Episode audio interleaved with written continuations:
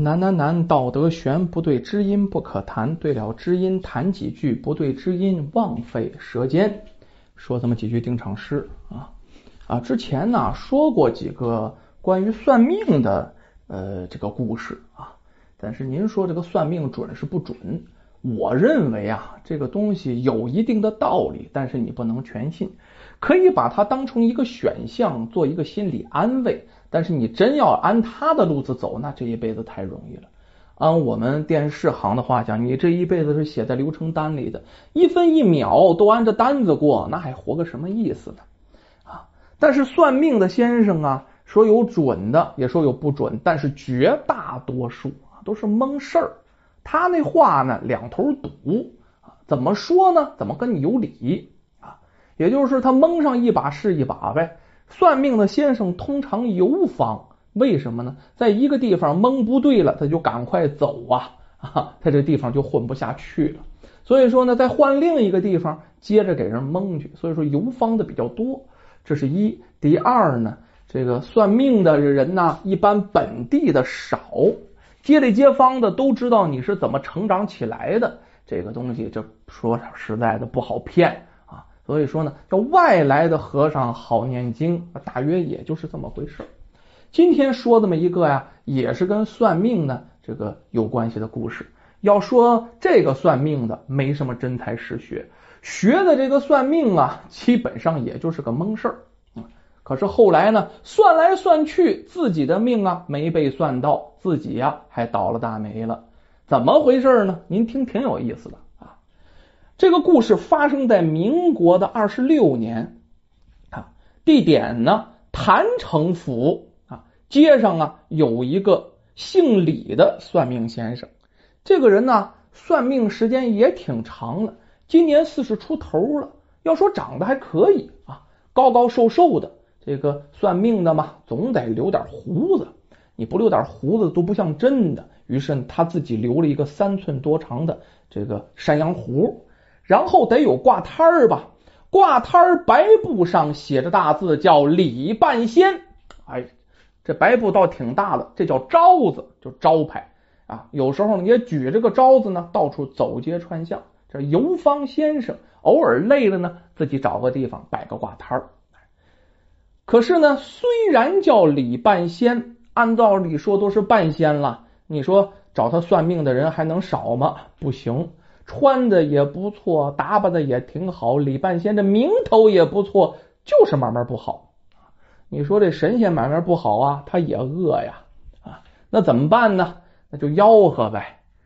没说嘛，金瓶彩挂，全凭说话呀。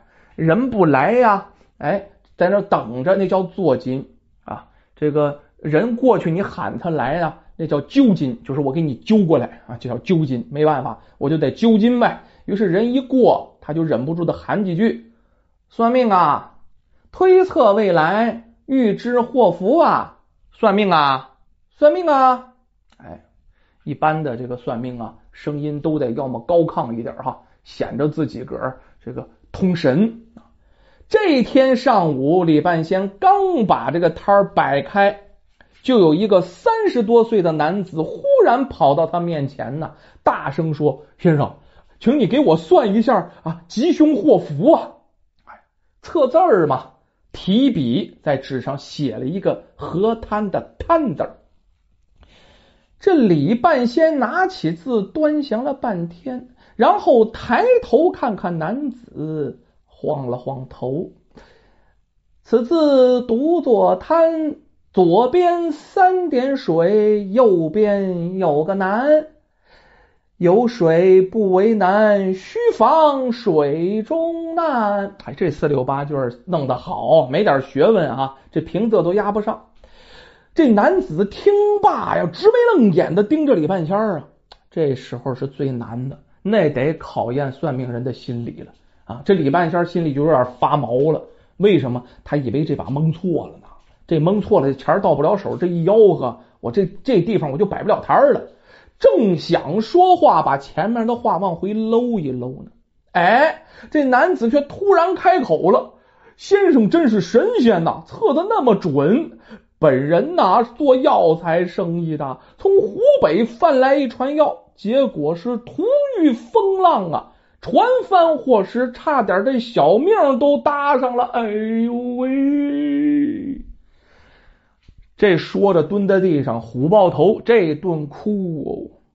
哎，咱说算命这李半仙干嘛为主啊？察言观色呀，必须得察言观色。一看这下蒙对了，见男子这一哭，嗨，知道自己这下说的挺准。哎，又见男子哭声引来许多看热闹的人，这是挣钱的机会啊！哎，得让别人知道自己呀算的有多准，得。显摆显摆，于是啊，便和这男子说：“客官不必烦恼啊，客官面方口阔，两耳有轮，必不是久困之人呐。”听到这么说，哎，这男的好像是找到救命稻草了，眼中现出一段惊喜，马上回复：“啊，还请先生指点迷津啊，在下定有重谢。”这李半仙这时候谝啊显摆，这架子足了。大难不死，必有后福。龙困浅滩，总有腾飞之日。这长音拉的那酸，男子听到这鼓励，这眼泪含眼圈的呀。多谢先生吉言，多谢先生吉言呐。说完了，懂行，从兜里掏出一块银元来，那是现的呀。哎，往桌上一放，递给了李半仙儿。好家伙，这李半仙儿啊，恶格一个啊，怎么那么瘦？最近没怎么吃好东西，没怎么见过人银元呢。男子走后，这李半仙儿非常的高兴啊，刚要把桌上的银元捡起来揣进怀里，后人呢，哎，就他身后有人伸出手，是一把抓住了他拿着银元的手。这李半仙吓一跳啊！回头一看，嚯，这后面站着一个身材高大、长相凶恶、浑身酒气的醉汉，跟半截子黑塔相似啊！啊，这这这这声音有点颤抖，你你你你你干什么？就这样，哪像半仙啊？就怕挨揍，神仙也怕挨揍。这醉汉呢，这喝的不少了，大舌头，我我我也错个字儿。测的准，哎，我给你钱；测不准，你你你他妈给我钱，如之之奈何？这李半仙儿听这这人家要测字儿那就测吧。这醉汉这写字儿写的一般，就写了个木字儿还写的歪七扭八的。这李半仙看着这木，嗯，金木水火土，此字是个木。木上加一为末，木下加一为本。去到右边读财，此财乃无风之财。若依此字，老兄，你是破了财了。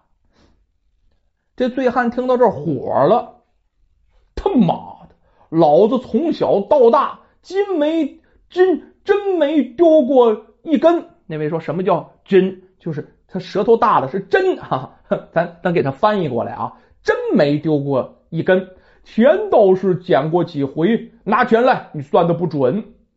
这李半仙好不容易挣几个钱儿，那撒手，那不干，今天晚上吃什么呀？再说今天我要一认输了，以后在这儿我就别摆摊了。情急之下脱口而出啊，以前没没没破过财，现现在没破过财，你马上就破财。这最。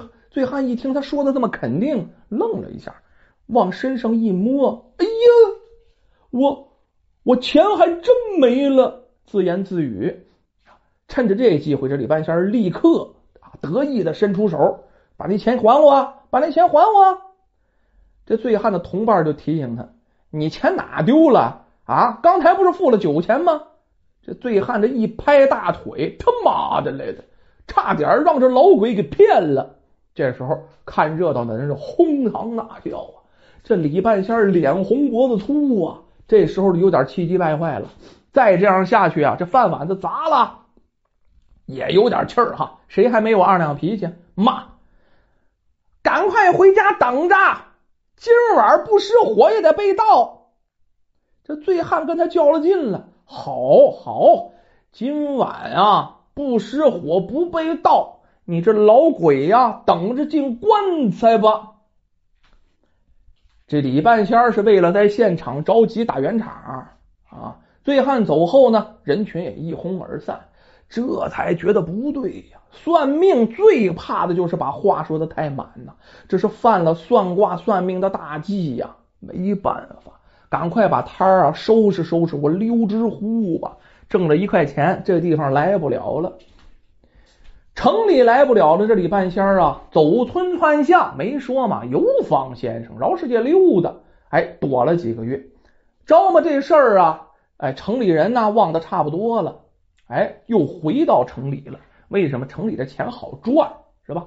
可是没想到，他刚在街上把摊儿摆好了，刚吆喝几声，一个人就苍苍茫茫的跑来啊！先生啊，先生，可找到你了呀！这李半仙定睛一看，认出来了，愣了。原来这个人不就是这翻了船的那要贩子吗？哎，就那来算命的那男子。这李半仙心想啊，我的个妈呀，我是算错了还是怎么回事？这心里不由得七上八下的。可是看到这个男子到他眼前，没干别的，这一顿作揖哟，哎呦喂，谢谢先生啊，谢谢先生啊，上次啊，我是赔了老本，死的心都有啊。多亏是陆玉先生的解劝，又回去啊借了点钱，跑了几趟生意，本儿捞回来不说，我还赚了不老少呢，不能忘先生大恩。说完，拿出五块现大洋啊，放到了李半仙前面。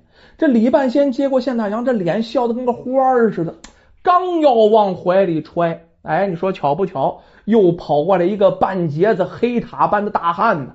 一把抓住李半仙的手啊，那粗嗓子大喊：“老鬼，你跑哪儿去了？这下可找着你了！”这李半仙一看，多倒霉吧，又是那醉汉，这脸色就变了啊，煞白的，不知道啊接下来出什么事儿。没想到这醉汉却说：“先生啊，真是测的神呐！那天晚上我家里还真遭了贼了，多亏有防备，才没丢什么东西啊。”说完了，掏出一大把角币来，就是这人没多少钱，所以说就凑了点零钱吧，然后就放到了李半仙这摊上。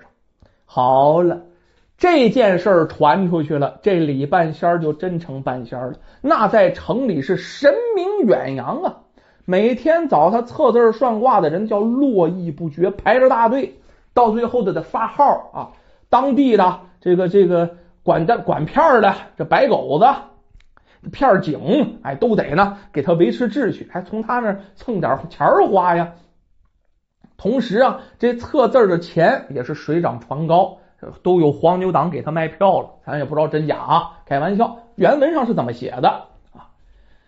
这样不到半年，这钱挣得快啊！这善男信女啊，挣钱给钱给的也大方，二百多大洋，列位，当年那大洋值钱呢，二百多大洋。那且是点钱了，眼看到年底了，这李半仙呢，哎，把这个钱呢从银行里取出来了。他不能天天带着这些钱呢，一点点往这个银行里存。把这大洋取出来干嘛呢？想收拾收拾，准备启程回老家。咱没说嘛，算命不能在家门口，离近了不行。这天晚上，为了给自己践行啊，在酒店当中啊，自己呢弄了一壶小酒，叫了几个菜。香香的呢，喝了一壶。这天他没出摊儿，就在家里，哎，泡个小澡啊，喝点小酒，弄几个小菜啊，给自己放松放松，美美的做了一宿好梦啊。这天梦做的可好了啊，全是发财的梦。第二天早上醒来，发现第一位的就是先看钱的，二百多大洋叫不翼而飞呀！这一下子如冷水泼头一般呢。钱是挣的啊，在外边说半年的话也是累得腮帮子疼啊。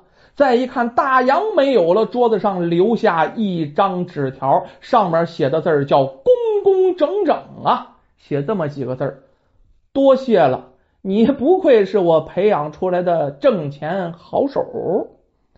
列位，什么意思？原来是这么回事李半仙的名声啊。哎，不是别人，都是那个要饭的男子打造出来的。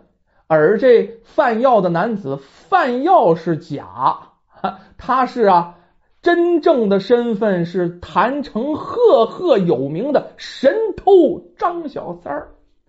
要说这张小三儿挺坏的，一年前路过李半仙的挂摊儿，哎，听到这李半仙吆喝呀，不觉得好笑，就觉得想啊，这些胡说八道的人。也能混口饭吃。